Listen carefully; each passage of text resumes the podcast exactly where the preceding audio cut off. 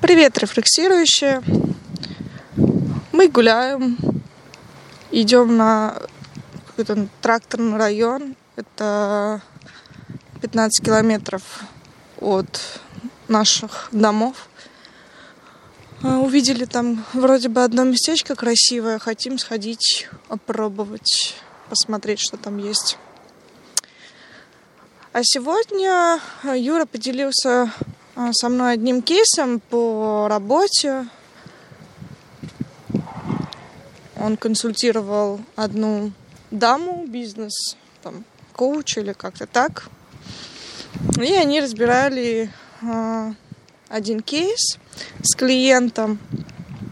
Э, я не буду пересказывать весь кейс, расскажу один момент э, из этого кейса, когда человек говорит, что вот, мол, я предпринимал 100 э, попыток э, там открывать, закрывать бизнес или что-то там делать э, в каком-то деле. И из этих попыток одна попытка выстрелила. И вот эта фраза, ну, для тех, кто, может быть, еще а, не верит или не понял из наших подкастов, что а, обычно достаточно одного слова или одного предложения, чтобы понять, какая установка или, говоря э, философскими терминами, пресуппозиция кроется в, у человека. Ну, пресуппозиция — это именно скрытая установка, которая отражает мировоззрение человека. При этом сам человек это, эту установку может либо осознавать, либо не осознавать. Здесь как повезет, ну или не как повезет, а насколько зависит от э, рефлексивности самого субъекта. Те, кто рефлексирует, они осознают установки. Те, кто не рефлексируют, живут э, как попало, по сути, как, как придется. И а, ну, не нужно тут быть столмовым человеком, чтобы догадаться, какая пресуппозиция лежит вот в этом слове в одном или там в предложении, что одна попытка выстрелила. А для тех, кто не догадались, правильный ответ – это фатализм. И логика такая, что есть э, тот человек, который является субъектом реальности, там, своей жизни и так далее, то есть тот, кто является автором, он никогда не скажет «выстрелила», потому что он знает, что он сам устроил то, что с ним произошло, или то, что с ним происходит, или то, что будет происходить. Может быть, не все с точностью он может предсказать или спрогнозировать, но большую часть может. И я не помню, был ли у нас уже подкаст на эту тему, там фатализм или там проектный подход, по-моему, был, да? Вот, ну, э, на всякий случай повторяю тогда. Но человек, который не является субъектом своей жизни, а является объектом, то есть пассивен, то он обычно надеется на какое-то чудо, на какой-то случай, на какую-то удачу. Ну вот, я что-то попробую, потыкаюсь, помыкаюсь. Ну, авось сойдет. Авось как-то про пролетит, мне повезет, выстрелит и так далее. То есть, ну, и из-за этого уже можно понять, как примерно себя ведет человек в жизни. А, и опять же, а, для тех, кто строит планы какие-то на людей, обращайте внимание на то, что они говорят, из какой позиции. Если они говорят из позиции пассивности, то ждать от них каких-то активных действий или а, продуманных шагов или какого-то плана ну, вообще не стоит. Скорее всего, люди будут жить одним днем, и то это один день будет не в их распоряжении, а как Бог на душу положит. Поэтому потом не разочаровывайтесь. И вот это, ну, вот этот кейс, А, понятно, что он сразу наталкивает нас на две темы. Это фатализм и противоположность фатализму проектный подход. А, но помимо этого, э, этих двух подходов, есть еще одна э, философская тема. А мы ее, наверное, чуть попозже затронем. А пока я Юре передам слово. Да, правильно ты все говоришь. Можно все это диагностировать по речевым формам. Например, представим себе ситуацию, ты договорилась с кем-то о встрече, человек не пришел. И ты потом спрашиваешь, Что случилось? что случилось? Он говорит, так получилось. Да, он может сказать, извини, у меня не получилось прийти. А может сказать, извини, я не смог прийти. Но вот когда человек говорит не получилось, то он себя мыслит как э, инструмент обстоятельств. Что-то такое произошло вне него, какой-то вихрь его закрутил, и у него не получилось. Когда человек говорит я не смог, тот же самый смысл он передает по-другому, и смысл меняется. Он субъект, у него не хватило ресурса для того, чтобы что-то сделать. Просто чисто грамматически в первом случае у меня не получилось. Я это грамматическое дополнение. В случае я не смог, я это подлежащее. А Для чего полезно это идентифицировать? Прежде всего, действительно для того, чтобы строить какие-то прогнозы и планы и не удивляться. Знаешь, есть такие удивительные люди, часто это женщины, которые 10-15 лет как облупленного знают, например, своего мужа, но при этом каждый раз удивляются. То есть он на протяжении 15 лет каждый день приходит домой пьяный, она никак не может понять, что И это... вот опять. Да, что Никогда не происходит было, и вообще, вот да. опять. Но это не гендерные особенности, это вообще человеческая особенность, ригидность. Нежелание принимать другого таким, каким он является. Желание вместо человека такого, какой он есть, видеть какого-то другого, каким он должен быть. Галлюцинации. Разберем преимущества фатализма и недостатки. Почему преимущество? Потому что раз он существует, значит он функционален. Я, я конечно, не берусь проводить какие-то статистические здесь обобщения, но могу предположить, что сегодня в нашем обществе фатализм более распространенный подход, нежели проектный режим. Ну да. Но есть еще третья категория граждан, это неопределившиеся, которые и туда, и сюда, и ни туда, ни сюда. Мы сейчас не будем про них говорить, это вообще отдельная проблема. Может быть, их еще больше. Но если выбирать между фаталистами и прожектерами, то, мне кажется, фаталистов больше. Потому что это, кстати, очень легко определить. Вот мы идем сейчас по городу. Видим ли мы много каких-то начинаний, какой-то активности? Да нет. Нифига, в принципе, мы не видим. Сонное царство какое-то. Ну да, предположим, сегодня суббота. Сегодня есть суббота. Но и по будним дням, я тебя уверяю, примерно то же самое. Люди либо ничего не делают, либо, если они что-то делают, такое ощущение, что их тянут на буксире. То вон как те на мотоцикле, которые Да. Много шума из ничего. Ли- И такое ощущение, что вот люди, идущие или едущие на работу, не сами идут или едут, а их ведут или везут на работу. Множество людей, неудовлетворенных жизнью вокруг.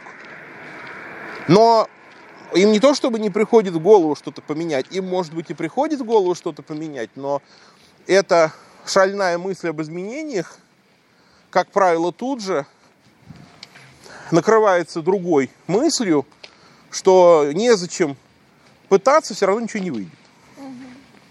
У тебя тоже это бывает, кстати говоря, чтобы Ну не, да. не э, получилось так, что мы хаем других, Да, да, да. а, будем э, делать так. Я буду хаять, хаять тебя. Мы, и се- мы себя, мы сами такие. Да, ну я не, я не такой. Ну ты не, конечно. да. Поэтому будем, Юра, Юра у нас святой, ребят. да, будем, будем хаять К тебя. нему ничего не прилипает, а Да. мы грешные. Вот, да, да, да, совершенно верно ты говоришь. Э, Но у меня другие проблемы. А мы не будем про них говорить. Мне невыгодно. Отдельный, отдельный подкаст «Проблемы Юрия Юрьевича Митютина». О, слушай. Вы хотите поговорить об этом? Это юбилейный сотый подкаст мы запишем. Бонусный. А то, а то философия хомяка, значит, философия Витютнева. Ну вот, у тебя же бывает такое, когда, что называется, опускаются руки. У меня не бывает, у меня все, я все время с поднятыми руками. Вот так. А что да, вот э, недавно было.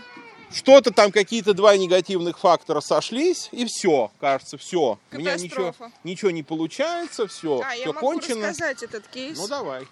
А Вот, буквально на, на уже, а, не, на этой неделе еще.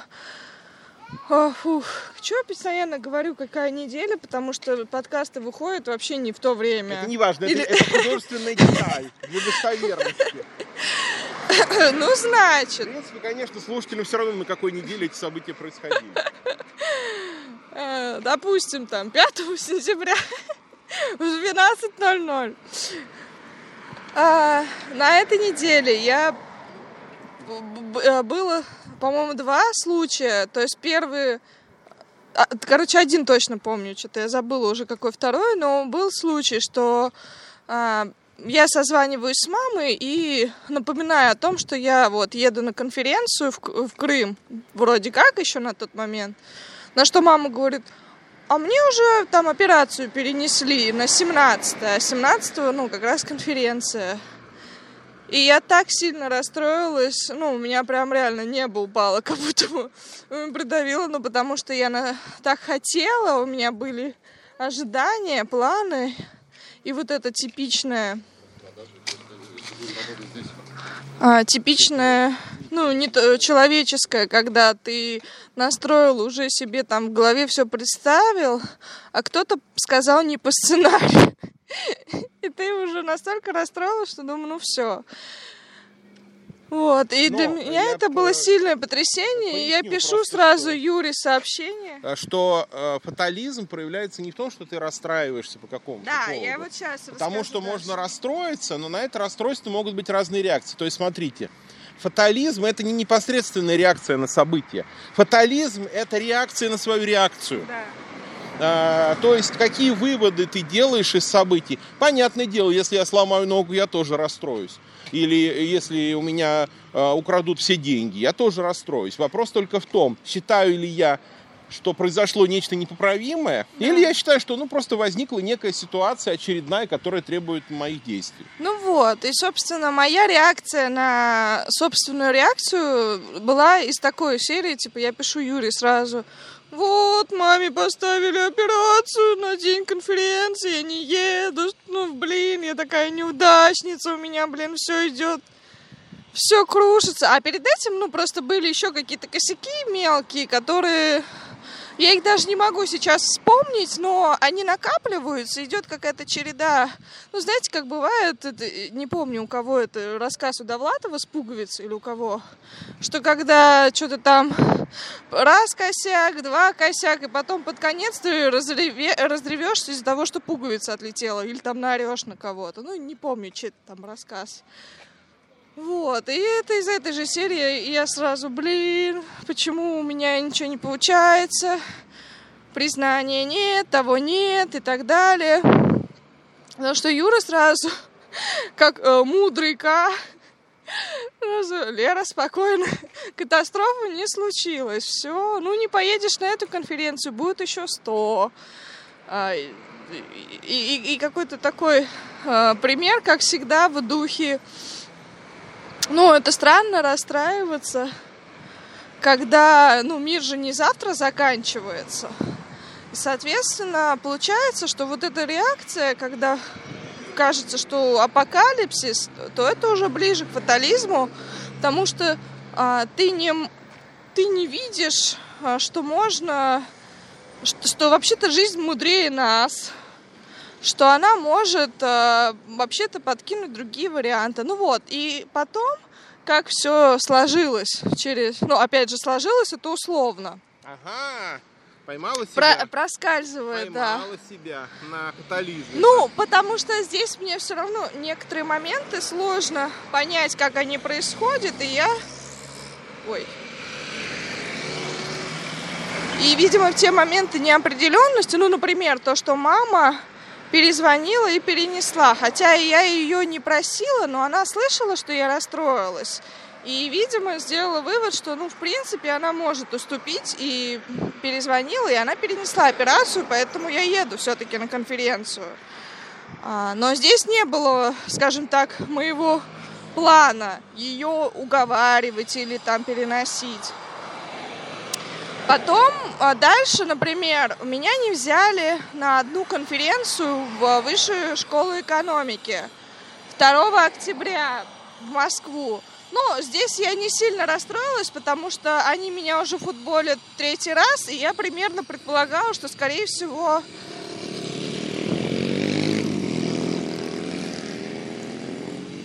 что, скорее всего, будет отказ, и я не особо расстроилась, когда отказ получила. Мы куда идем? Но тут мне поступает предложение, а, Лера, там от начальницы, Лера, давай побудешь у нас ведущей на мероприятии, мне кажется, ты справишься. Вот 2 октября мы оплатим тебе билеты в Москву. Я думаю, класс! А, И вот здесь, а, конечно, уже начинаешь верить в то, что а, окей, если планы твои порушились, это не значит, что не произойдет что-то другое и не будет ничего другого. И вот здесь уже интересно рассмотреть проектный подход, который как раз отличается от фатализма. А, о чем Юра расскажет? Да, вообще, э, я не помню, наверняка тоже про это говорили, но я в двух словах напомню э, теорию Щедровицкого про то, что существует натуралистический деятельностный подход.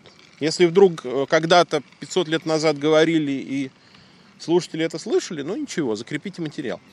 Два способа отношения к миру. Первый способ, что мир уже готов, и к нему нужно адаптироваться. Второй способ отношения к миру, что никакого мира нету, а есть только материал, из которого ты строишь что-то сам.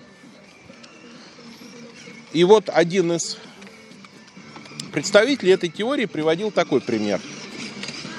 Это пример чисто условный, не принимайте его а, буквально, это что-то типа притчи или метафоры. Он говорил так, в мире орла нет понятия гора или равнина. Не спрашивайте, откуда он это знает, что там есть в мире орла. В мире орла есть понятие места, где можно свить гнездо, и место, где нельзя свить гнездо. Место, где можно приземлиться, и место, где нельзя приземлиться. То есть проектный, да, сейчас скорее деятельностный подход предполагает оценку любой ситуации с точки зрения своих планов. Можно здесь шалаш сварганить? Ну, например, да. Э, Борщ сварить. Неважно, что это, ну, может быть, оно и важно, что это, как это называется, как оно устроено. Но важно лишь постольку, поскольку это соотносимо с моими намерениями. Ну, кстати, вот э, э, немножко из мировоззрения Юры. Когда мы где-нибудь гуляем, э, ну, например, как у нас э, не так давно в Волгограде построили э, Александровский, он называется, парк, сквер. А, Те, кто будет в Волгограде, может обратить внимание, там есть э, одно такое место, которое как, э, ну, по типу амфитеатра, ну не амфитеатр, но просто лавочки там друг на друга вот так по, по- рядами выстроены вверх. И Юра сразу, когда первый раз только увидел это место, говорит, о, тут же лекцию можно читать. Вот это типичный э, взгляд человека с проектным подходом, ну и с деятельностным. То есть он видит пространство, рассматривает пространство э, с точки зрения, а можно ли здесь лекцию читать или нельзя, ну или какие-то там семинары проводить, например. То есть годно ли это место для э, какого-то сбора, для какой-то организации мероприятия. Ну или там в Крыму мы когда бываем и смотрим, там были в урочище Нанникова, если вы слушали наверное, наш подкаст с этого места. И там мы видели момент, как раз связанный с тем, что, о, а здесь мы могли бы приехать в следующий раз, сделать летнюю школу провести. Ну, это все в таком духе. Да, и, в общем, нет никакого непреодолимого конфликта между этими установками, но речь, как всегда, идет о преобладании, о приоритете.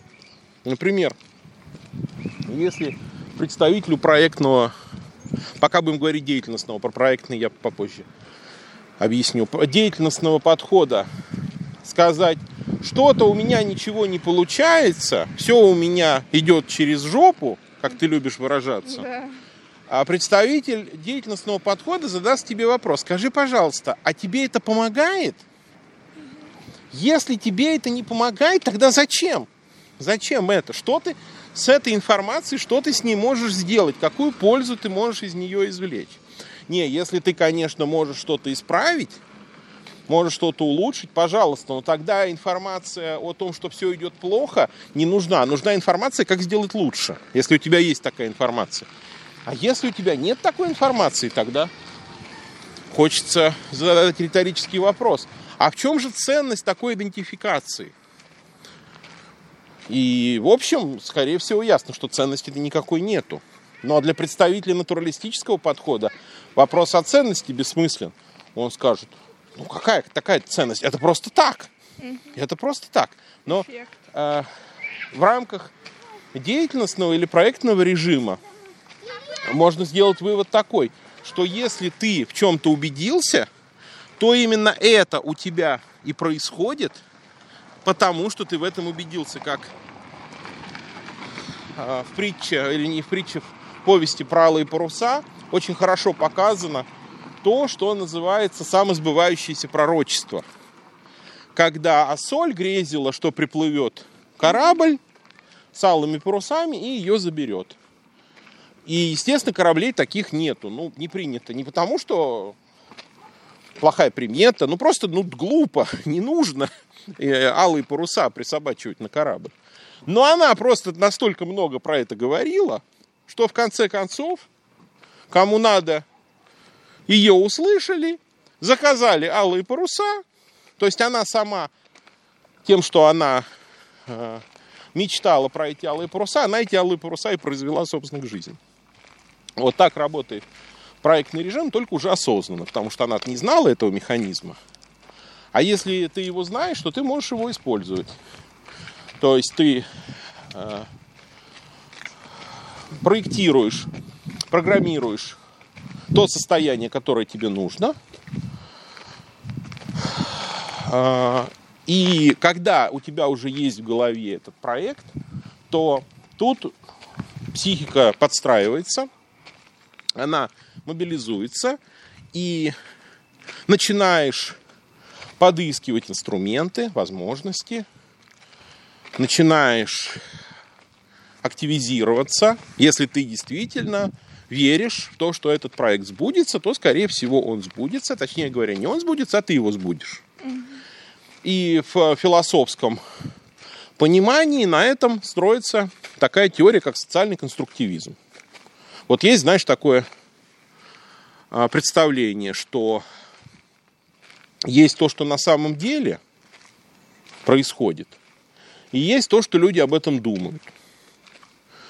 И, мол, то, что происходит на самом деле, и то, что люди об этом думают, это разные несовпадающие угу. вещи.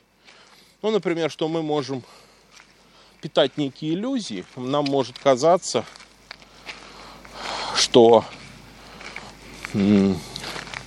нас все любят в то время как на самом деле нас никто не любит. Ну да, это часто как раз с влюбленностью проявляется, когда есть а, объект а, обожания, и ты думаешь, ой, он на меня так сегодня посмотрел, его взгляд что-то значит, а он мне это сказал, ой, наверное, это подкат с его стороны. Ну, то есть человек хочет, чтобы... А на самом деле это подкаст с его стороны. Да. Меня давно интригует созвучие понятий подката и подкаста. Я тоже.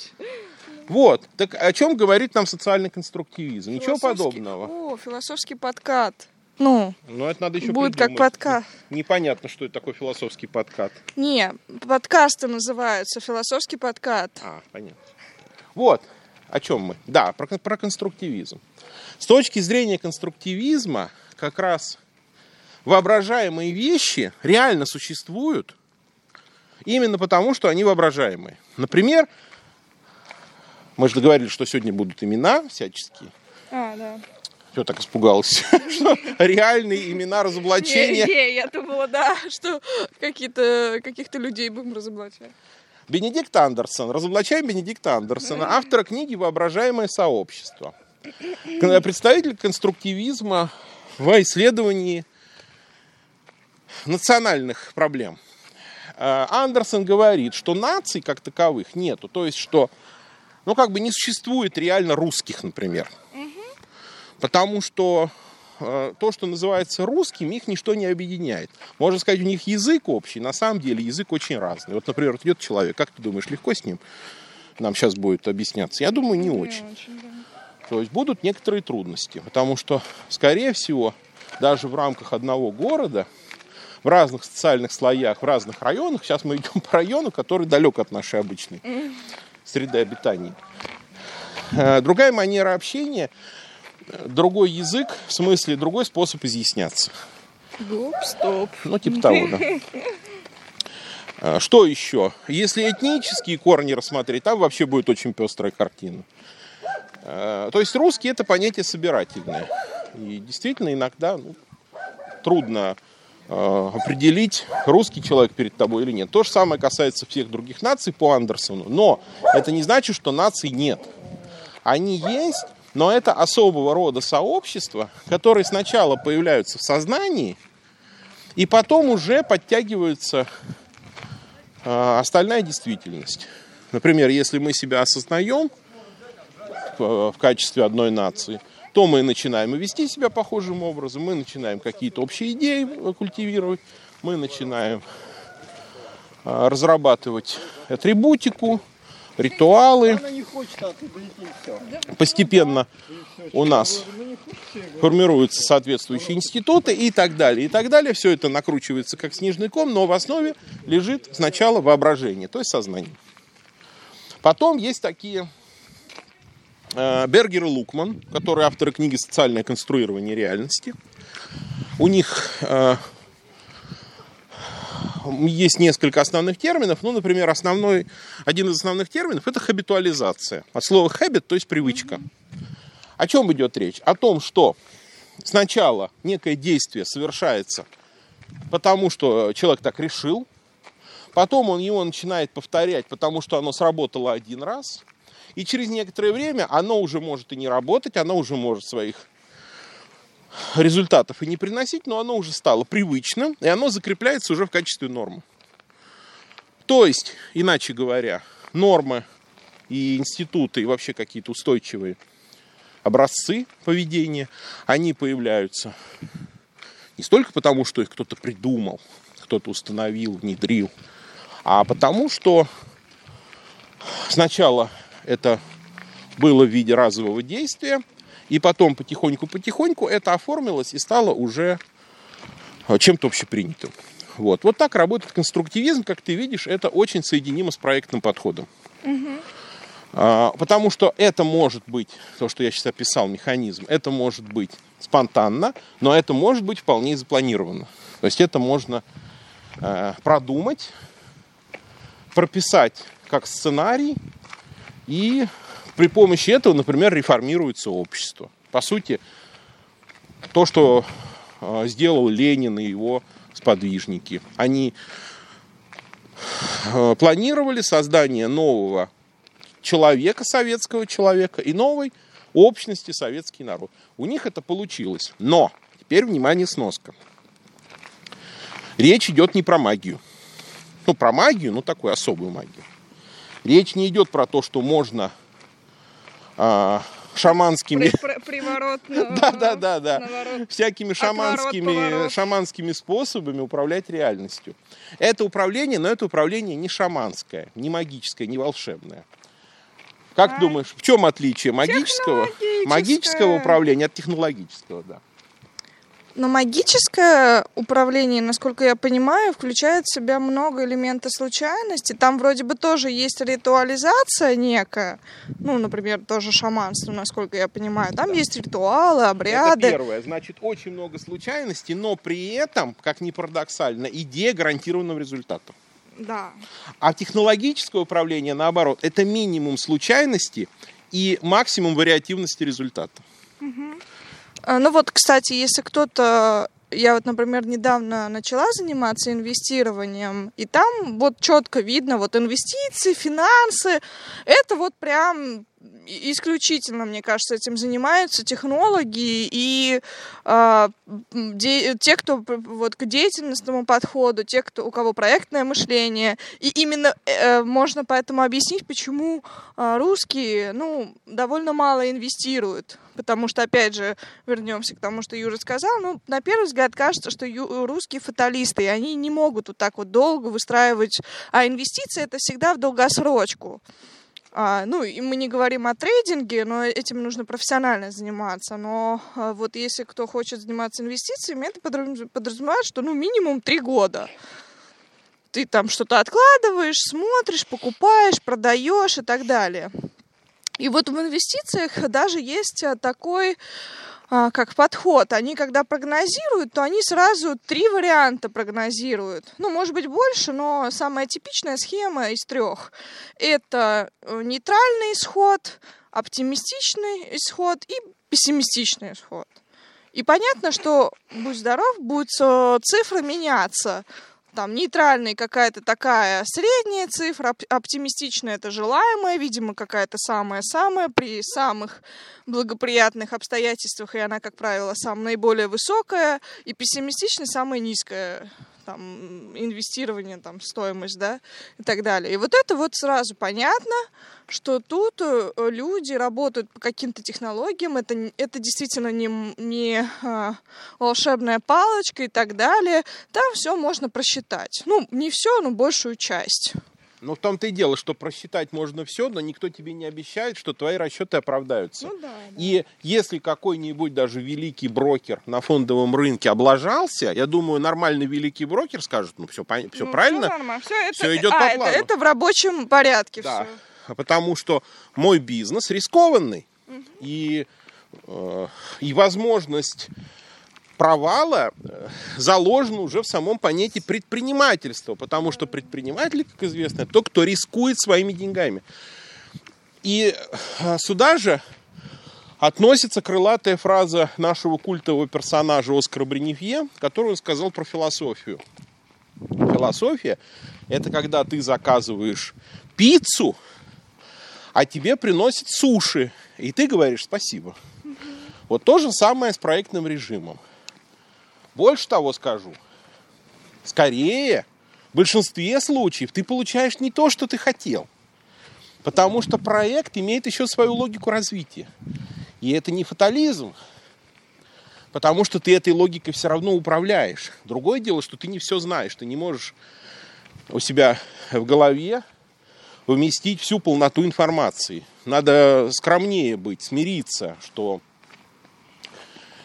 да, я силен, я э, умею делать проекты, Но но, не я не хозяин. Конечно, да. я не хозяин своих проектов. Про- проектный режим это не режим Карабаса-Барабаса, когда начинают упрекать часто в том, что проектный режим это, знаешь, какое-то манипулирование реальностью, какое-то переламывание реальности через коленку, это несправедливые упреки. Потому что речь идет не об этом. Речь идет не о том, чтобы иметь ст- стопроцентную власть над ситуацией. Да нет, боже упаси. Ситуация все равно имеет внутренние механизмы развития, но дело в том, что если в фатализме человек это игрушка, то э, в э, проектном режиме э, Ты нет. производитель игрушек. Э, Да, наверное. да, ты производитель игрушек, но производитель игрушек не значит бог. Ну да. Потому что если в фатализме судьба решает за тебя, то в проектном режиме не ты решаешь за судьбу, а вы с судьбой решаете вместе. Это соавторство. А есть еще, наверное, третий режим, какой-то режим люциферианский, что ли, когда человек думает, что он может все, и как он решит, так и будет. Такое тоже бывает. А это не проектный подход. Проектный подход очень реалистичный и очень скромный. Ну да, и поэтому здесь, конечно, есть, а, есть еще одна особенность. Вот Юра, когда этот кейс рассказал, о котором я вначале сказала, он отметил одну такую а, важную деталь в фатализме и в, ну, вот этой, в, в объектности, что когда ты объект, то получается, что ты полагаешься на внешнюю силу, но внешняя сила, она раздвоена. То есть э, там есть э, какие-то еще две силы, которые тянут тебе в разную сторону, э, тянут тебя в разные стороны. И происходит раздрай. Ты полагаешься якобы на одно, а тебя, как, э, знаете, вот эти раньше казни были четвертования, а тебя вот так вот на все, все в разные четыре стороны разносят. Но вот в проектном режиме а, скорее такое, ну, не скорее, а такое недопустимо. В проектном режиме, да, ты понимаешь, что есть, допустим, четыре какие-то а, силы, или там их может быть больше, но ты отдаешь какое-то предпочтение. И отдаешь предпочтение, исходя из какого-то расчета, исходя из каких-то соображений, ценностей, тяг, предпочтений и так далее. И здесь учитывается много факторов. И в этом смысле, а, ну, наверное, проектный подход действительно более экологичный для, и для психики человека, и для его способностей, потому что вот еще один, наверное, плюс, что в проектном подходе ты не жалеешь вот об упущенных возможностях, да, когда я рассказала свой кейс про то, что, ну, конферен... Э, возможно, моя конференция сорвалась. И да, я могу это переживать, и там ну, благодаря Юре я быстро прихожу в чувство, в разум возвращаюсь.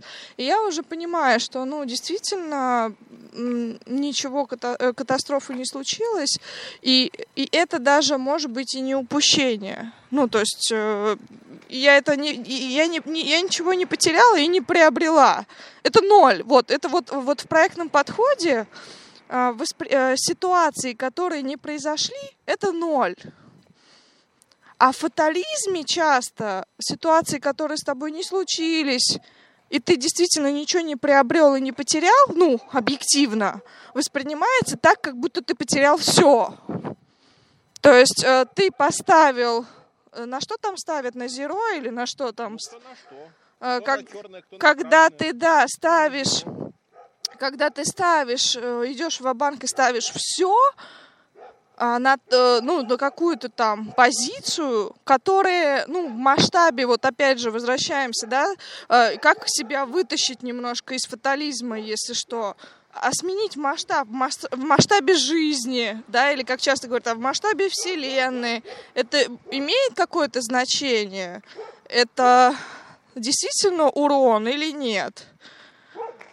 Поэтому, ну, вот в этом смысле а, я уже, ну, наверное, получается, с 2020 года, как мы с Юрой а, начали этот, обсуждать эту проблему фатализма и проектного подхода, я учусь проектному подходу. О, а расскажи, пожалуйста, какие есть трудности, так, чтобы в практической плоскости завершить? И тогда получим, без, и ты получишь от меня и все слушатели бесплатные мудрые советы. А, но трудность была, по крайней мере,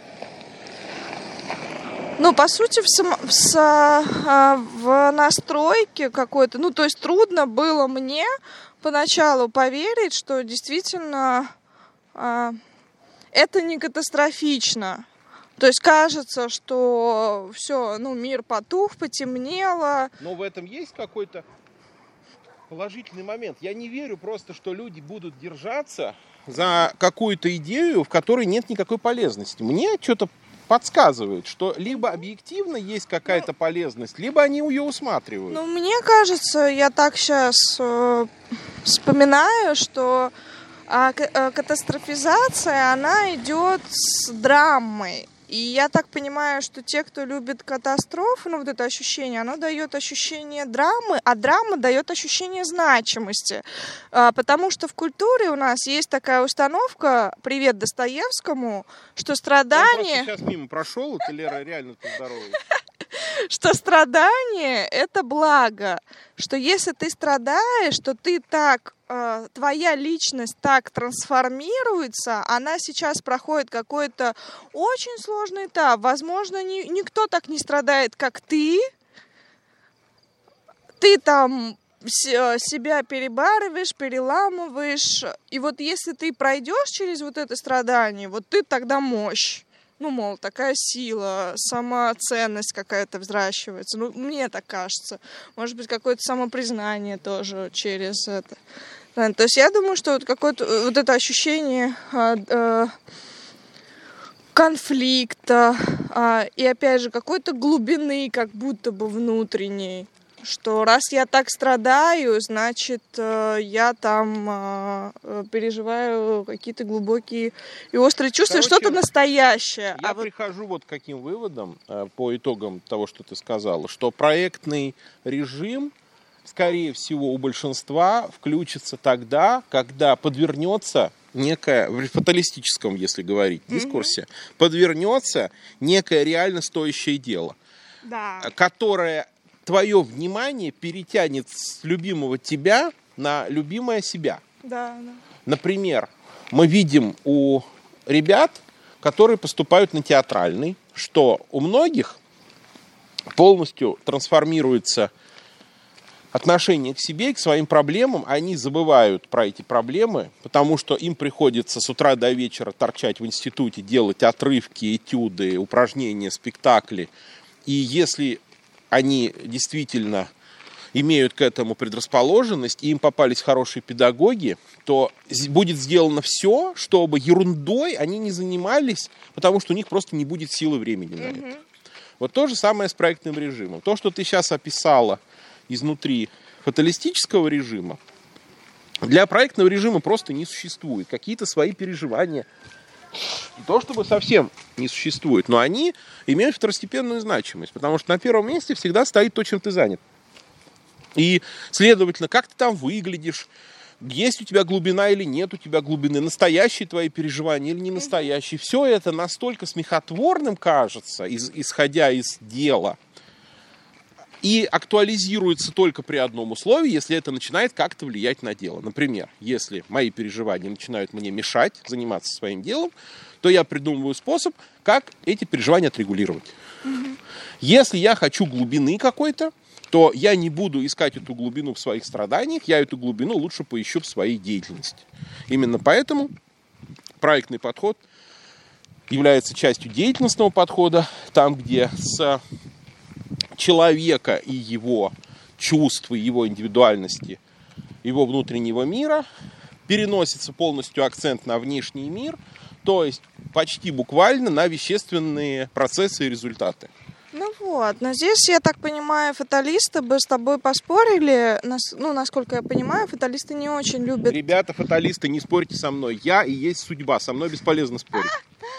А, фаталисты не очень любят, когда, ну, точнее, я так понимаю, что они видят проектный подход как нечто поверхностное, роботизированное, то есть как это отказаться от чувств, как это отказаться от личного, ну, тут опять же э, какие-то элементы индивидуализма. Кстати, фатализм, мне кажется, ближе к индивидуализму, потому что человек в фатализме склонен уходить в личные переживания, а значит, он обособляется от других.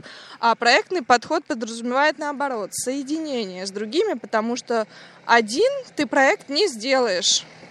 Проект всегда или деятельность ну, как режиссер не может поставить, хотя есть такие, как Гришковец, например, который сам режиссер, и сценарист, и актер своего спектакля, но это, как вы понимаете, редкость. Это уже какие-то уникальные случаи. Э, но в целом практика показывает, что для режиссера нужна труппа, нужно многообразие актеров, а чтобы это состоялось, нужно еще какие-то там т -т -т -т -т ряд факторов, и все это нужно скомбинировать и держать в голове. Вот, и, соответственно, а, ну вот, к чему. И для фаталиста, поскольку он склонен находить в своих каких-то переживаниях вот эти ощущение, то получается, он смотрит на того, кто к деятельностному подходит, думает, фу, он какой-то, он какой-то бесчувственный, холодный, расчетливый. а, он не умеет ни любить, ни радоваться, что-то у него все деятельность, деятельность, э, работа. Ну, человек так видит, ой, он все работа, работа. Ну, потому что люди, я думаю, не различают там, где работа, например, отчужденная или просто достигаторство. А в этом смысле, кстати, могут многие возразить, ну а чем тогда деятельность, эти деятели отличаются от простых достигаторов, которые трудоголики, упахиваются на работе, ну, когда... у них ничего не существует, кроме их работы. Когда человек упахивается, это явный признак, что он не является субъектом проектирования, а включен в какие-то отчужденные машины, скорее фаталистического характера. Знаешь, это как те бизнесмены, которые не могут себе позволить никуда уехать э, на отдых или пойти в театр, потому что они вынуждены работать, работать и работать. В проектном подходе ты работаешь не тогда, когда надо, и не тогда, когда ты хочешь. Ты работаешь тогда, когда лучше. Угу. Вот если ты понимаешь, что сейчас лучше поработать, то ты работаешь. Если ты понимаешь, что сейчас лучше поспать, то ты поспишь. Потому что именно внутри проектного подхода открывается важная истина, что ты сам это орудие в твоих собственных руках. И этим орудием нужно дорожить. Но мы про это, кстати, говорили, помню, в Саратове, в каком-то подкасте про выгорание. Угу, да, что да, да. скорее, соединяясь с этой темой, выгорание э, соединяется с фатализмом. А с проектным подходом соединяется бережное отношение. Потому что я не сырье, я не дрова, я печка. Дрова можно сжечь, но печку надо держать в хорошем состоянии. Ну, вот и на этой мудрой ноте мы пойдем дальше искать наш причал. Это кафе причал. Ну, он вообще не наш, но давайте сделаем вид, что так можно говорить.